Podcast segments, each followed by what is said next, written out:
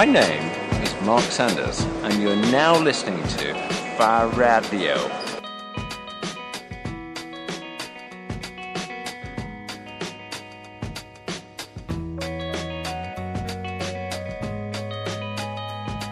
Mark Sanders ist der Designer des kettenlosen Fahrrades Mando Footloose. Wir haben ihn auf der Eurobike getroffen und uns lange unterhalten.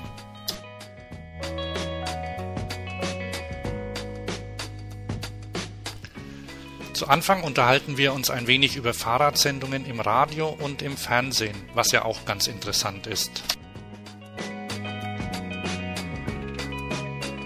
There is a TV show Yes, in England I- that's I just have started. heard- I oh have yeah, heard of that, yeah, yes. uh, and it's actually sponsored by uh, oh god, it's either Wiggle or Condor, or one of the big internet uh, Mm-hmm. Okay. suppliers Mhm, uh-huh. who, who basically uh, completely bankrolled it, but without any editorial interference, which was very good of them.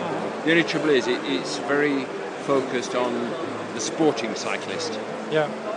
rather than the everyday cyclist, which kind of bugs me because my whole philosophy is hey, those guys will cycle anyway. We don't need to spend our money marketing to those guys. They're the enthusiasts. We need to talk to the guy, we need to talk to people who drive cars, and we don't need to have conflict with them. We need to listen to them and ask them why do you drive a car? How could we make two wheels more interesting to you? And I think, in, well, I'm not sure about Germany, but in UK, it's kind of like the enthusiasts versus the car drivers, and they're kind of like aggressive to each other. You know, the car drivers find cycling annoying, and the bike riders find car drivers selfish bastards, and they're kind of they have this aggression amongst each other, and, and it's terrible, and it doesn't actually improve getting more people on bicycles. And so my one of my philosophies is to think about okay, let's listen to the car drivers. Why do they choose to sit in a traffic jam and not get anywhere? To go one kilometre to the school to pick up their kid, when the most obvious thing is a bicycle. Why? That's the question. And, They- and they- as a product designer, I want to try and answer that question, which is the hardest part. Mark erzählt, wie er zu dem Projekt kam und wie er sich offensichtlich sehr darüber freut. This project was just so exciting when I was shown it that I couldn't help but get involved. And it was a good job I did because the opportunity uh, of a, a very big Korean company getting involved with um, a new bicycle for consumers rather than enthusiasts is absolutely a fantastic opportunity. Um, Meister are uh, the company behind this are part of a, a group called Halla in in uh, Korea. You won't have heard of either of those names. Is that like Samsung? Kind of, it's actually more associated with, with, with, with Hyundai, actually. The, the- Uh-huh. Part of the Hyundai family. But just to give you an idea, they're the kind of company a bit like Bosch in many different uh, sectors. Mm-hmm. Maybe not as big as Bosch, but the sector they're not involved with at the moment is consumer products. In fact, this is their first consumer product, but most cars, you know, um, maybe not Porsches, but most things like, you know, BMWs, Audi, GM, and all those sort of things will probably use their components. Steering systems, braking systems, ABS systems, um, suspension systems. That's what they're specialised in as a, as a tier one supplier. Anyway, about three years ago, um, they realised that there's kind of a limited uh, future for cars as we know them, simply because I believe, uh, and this is my word rather than theirs, you know, a hundred years of successful marketing have me, meant that they are kind of like just taking over the planet, and you cannot get around cities by car anymore. They could see this, and if you ever go to Seoul in Korea, it's they're an absolutely car mad culture, but they sit in traffic jams for hours and hours and hours, and it's just mad. It's just crazy. And not only did Mando, the supplier, realise this, but the Korean government realised this. And so when Mando started discussing it with them, they kind of both got very excited about developing some new technology. And because of their automotive roots and their automotive technology design capabilities, they decided some form of, they didn't know what it was at first, some form of personal transport that is much smaller than a car would be a, an area to get into. And, and they, they, they put together their heads and came up with a lot of different concepts. And this concept is basically hybrid electric bicycle. And it's kind of been done before on a research basis where you have an alternator which basically charges a battery which then powers a motor. But what they've done is kind of take it a stage further by introducing some very sophisticated electronics in the, into the loop. And what that means is that the alternator is, is, is not just off the shelf but pretty specialized and can be actually programmed to offer different re- levels of resistance and output. Yeah. Okay. Likewise, the motor is a dual wound motor, so it can be programmed for you know low low torque, high uh, uh, sorry, low torque, high speed, high torque, low speed. Plus la- latest lithium polymer technology, all linked together under the control of a, a central ECU. Uh, and then what they also added, because they're from automotive technology, is a whole pile of sensors.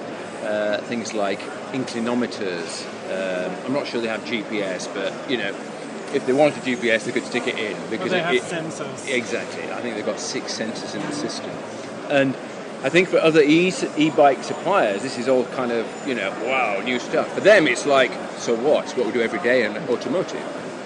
Um, anyway, they got all the technology and they got test rigs of it, um, and it kind of worked. And it was kind of what was most interesting when I first saw it just over a year ago was how intuitive it was to the end user. So the so the, the basic idea of getting rid of the chain came through this automotive input and what they what they actually could do. It is not not a design feature at first. It's just it's possible to do it. Yeah, basically. And then when they were experimenting with the system, they found it had two, I think, well, several key advantages, but two in particular. One, by decoupling your effort from what happens at the back wheel or the drive wheel, means, for example, that if you prefer to pedal like mad going downhill, you can. And if you prefer to do very little work going uphill, you can. The choice is yours.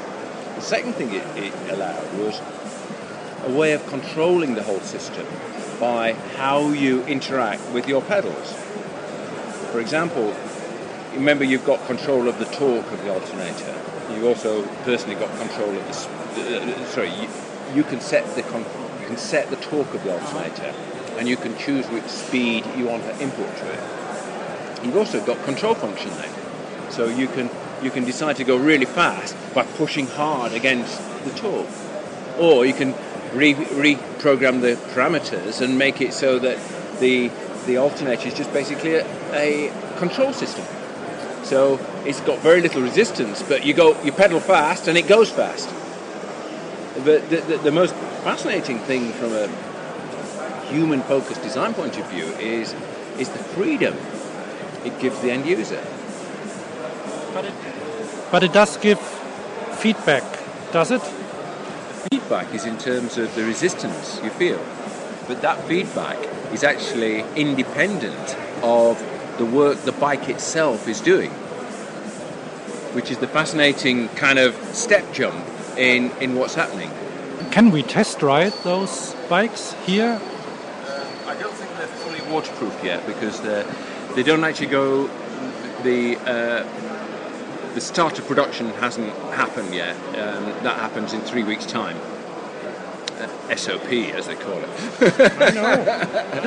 um, so these are all pre-production, and so they're not fully weatherproof. So in, if it's pouring down with rain, I suggest electrics and rain. Probably not a good idea. Um, but sure, they've got a little little pop-up tent on the way to the Zeppelin Hall, and, and you can try this for yourself. They, it's it, it's not. uh, They're still promise. They're still tweaking the ECU, but I think the key point is that because it's completely programmable, it's more a question of choosing, optimizing the best settings. Uh, and it's got further advantages that you can obviously use it as an indoor trainer. And in Korea, you can plug them all together and race each other across their ultra fast internet. But with with with feedback and everything, um, I might if if if you've got too many many stuff to dial, then you might be then it might be too much. You know, you just uh, Well, you, your main controls are basically either or. You've got Yeah, throttle okay. and pedal. You can either not pedal and just use it as like an electric scooter with no input at all does except throttle. or, or throttle? Yeah, throttle. It's Okay. actually a little lever, but Yeah. yeah, okay. Or you could ignore that and put it into a mode where you go as fast as you pedal. And what I, I mean, I my biggest problem with the system when I first joined the project was, as I'm engineering background, was hey, a chain is 98% efficient. Going between, you know, converting energy from, you know, uh, rotational mechanical energy into electrical, then battery chemical energy back into electrical, back into mechanical is kind of a bit inefficient. I've missed the point because this is actually an electric bike with that you can charge up at home as well. So you've got all that energy anyway in the battery pack. The most important thing is how intuitive, intuitive it is for the user. The technology doesn't actually matter. And from a human design point of view, that's all that matters. You know, we don't care about the chips inside your iPhone. You just want to make a call or record this interview. Same with this. And that was the fascinating technology. By get, by then the ability to get rid of a chain, it opened up a lot of other possibilities um, from the aesthetic point of view. Making a product which was really human focused design rather than something that had to be designed around some fairly crude mechanical things like truss frames, like chains, like nasty sharp sprockets and oil and grease and stuff like that. And so, exactly a year ago, uh, I made them the proposal that you know that they'd got the the hinge folding mechanism and this system, but it looked like a bit of underbonnet automo- automotive engineering. You know, a bit of suspension. It needed a bit of human design, and so they were happy to work together, and it was a fantastic opportunity for me. And I think they've got something which is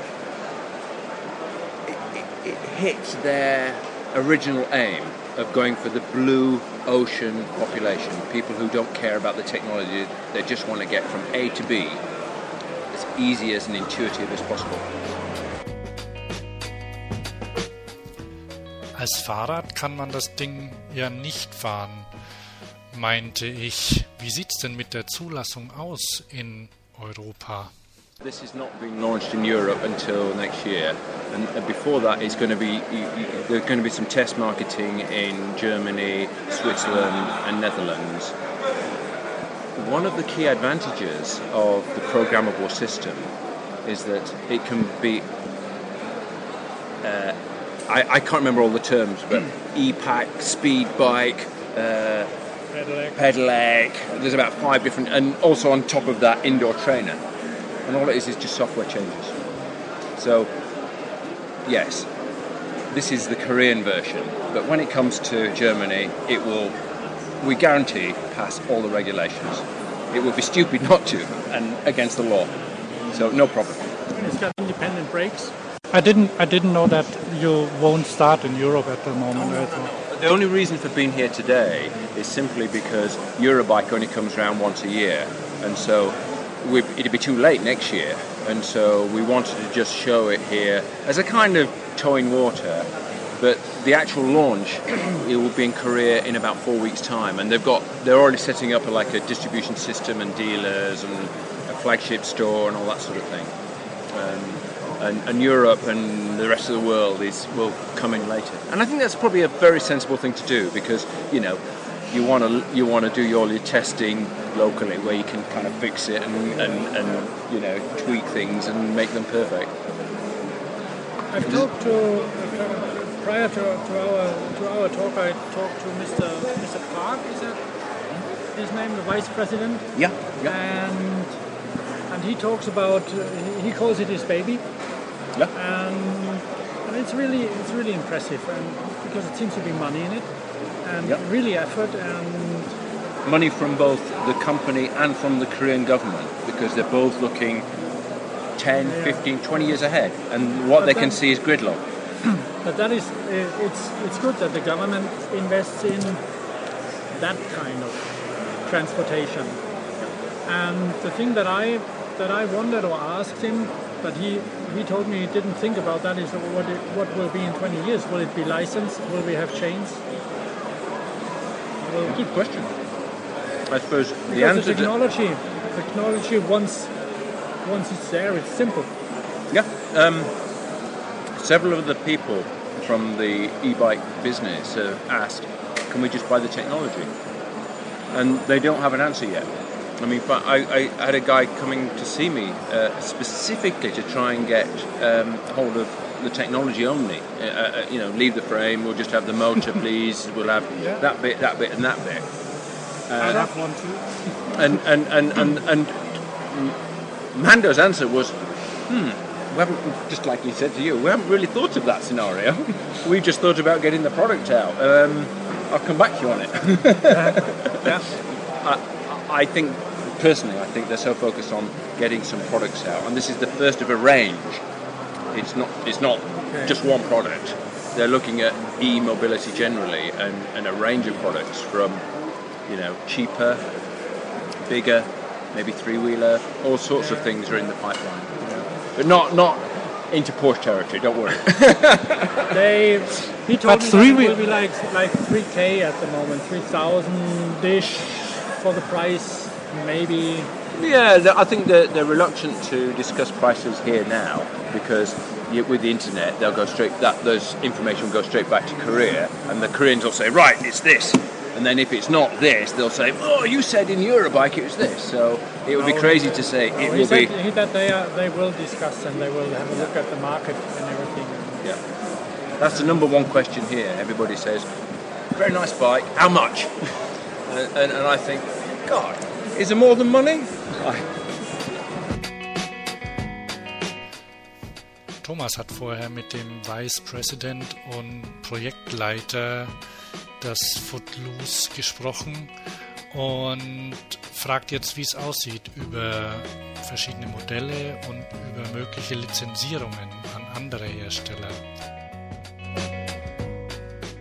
Sometimes you just talk to marketing guys um, when when a product sits there, and he, Yeah. he, he seems to be like like really into it. Yeah, he's he's actually more. He's seeing the overview, the, the, uh, and so he's he's been part of the development right from scratch. So yeah. Um, uh, what else can I say? I mean, uh, uh, I mean, other versions. As I say, this is just one product of a range, and so we'll. I think what they're planning to do is see how the market goes. Um, we, we, one of the questions we've been asking people here is, what do you think it should sell for? What would you like it to sell for?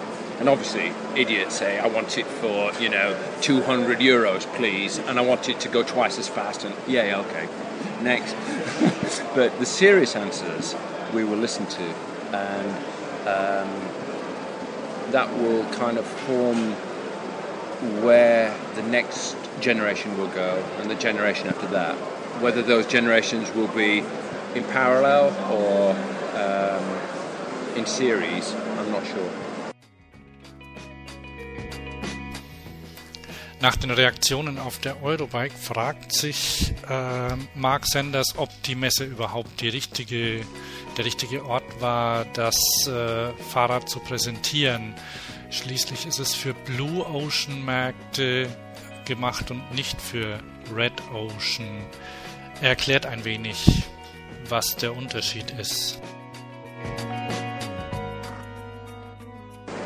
This exhibition was probably the, the wrong exhibition to launch a product aimed at what I call Blue Ocean too, because this is a red ocean trade show For people that are lifelong bike people enthusiasts running enthusiast-based companies, selling to other enthusiasts. That isn't our market. Our market is people who prefer not to use bicycles at the moment for whatever reasons. Maybe because they don't want to join the enthusiasts clique. They just want to be themselves, like in Amsterdam and, and Copenhagen. There is a, uh fair in Germany. It's uh, it's in Berlin. It's called Fahrradschau. There are those people you are looking for. Um, it's like the, the the Berlin hipster community, or not not hipster. They are like um, they they like nice things and pay for them and the the whole atmosphere of the is, is that more like a um, Trödelmarkt or Flohmarkt or more, more like a like a street market um, something like that I think Um, I need to go there with some, some, uh, other products. street street market uh, bundled with a um, fashion exhibition something like that Oh, but the launch will be later than next year, probably. It'll be at least six months, but maybe I think I would imagine by this time next year. But maybe they have It- a have a they'll small, have a distribution They have a small booth, test riding, showing in it again in Germany. Yeah, I, I, I don't know. I, don't- I don't know. But I certainly will check out that Berlin show because that sounds like the kind of show that I'm interested in. I, I'm, my background is folding bikes, uh, from Strida through to IF mode and things like that, and from the same philosophy, trying to introduce the benefits of bicycles to um, non-cyclists. Um, so that show sounds wonderful. I haven't been there up to now but I, I'll go there next year Bei anderen Messen fällt Marc die Spezi in Germersheim ein und voll verkleidete Fahrräder und das immer noch ungelöste Problem des Regenschutzes auf dem Fahrrad. Yeah, there's another show in. Uh, I've forgotten the name of it. In is it in, uh, i i near Holland, which is a special specialist bike show? Tell me some names. Um, where- where- Velomobile? no, it- Spezi yeah, that's it. Uh, have you been there? No, but Uh, this is This is show. this is Red Ocean. oh, it's Red Show. It's full of enthusiasts. Okay. Wait, so actually, I, you know, I'm a nerd at the end of the day. I love all this stuff personally, It's a but it, but it, but it's not the sort of stuff I'm trying to design. you know. Uh, But the- they, they need design. If I see the, the Velomobile, because I, I really love the, the idea of a Velomobile. Um, you know what I mean, like like four wheels or whatever. But do they have to be that ugly? There's some that are fairly cool. That I mean, I, I- I- if, they are cool, they are sort of race. yeah, true. Uh, and so there's not really one that you think, okay, I, use know, it. I use it instead of my polo. Yes. If if you know how gliders are designed with the, the beautiful uh, uh, canopies, you know the, the ASKs and things like that. Uh, you know, I mean German gliders. Um, that would be cool. You know, just the pod of a front of a glider. Yeah, but but you in the in the city or wherever. I personally, I, I prefer to I Right. to ride upright, see everything, and I agree. so well, maybe there's there's something moving there too. I I think you're absolutely right. In fact, one of the challenges I, I throw down to my students, because I don't know the answer when, when I'm, I'm teaching, is okay, weather protection for cyclists, that is cool. In other words, stopping the rain isn't the issue. It's being cool. It's much harder issue. Yeah, yeah, that's right. Do you know those blankets they use on the Vespa? yes, yeah, uh, like when I was a kid. No, uh, it's for it's for the uh, it's for the legs only.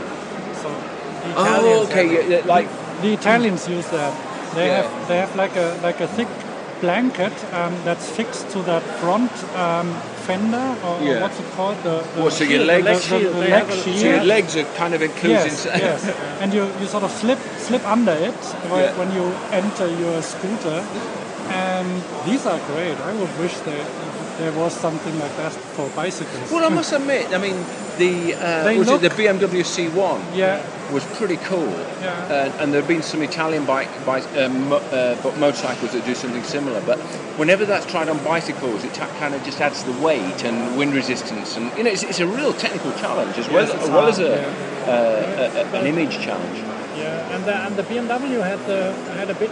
Um, the withdrawal was the engine of the BMW because it was really crap. I know it was only about 200 cc, and yes, the weight was and, heavier. And, yeah, and it was. Uh, no, it was at 125, wasn't it? Yes, and they bought it up to like 200. They they written 200 on it, but it makes an awful noise. Yes. And and what is the problem for a scooter is that the weight of the of the of the roof. It didn't gravity. Feel, it didn't feel like a scooter anymore. Because on a Vespa or whatever scooter, you sit there like relaxed, and you couldn't relax in it on a BMW. The idea is good, and I the, thought that was just me.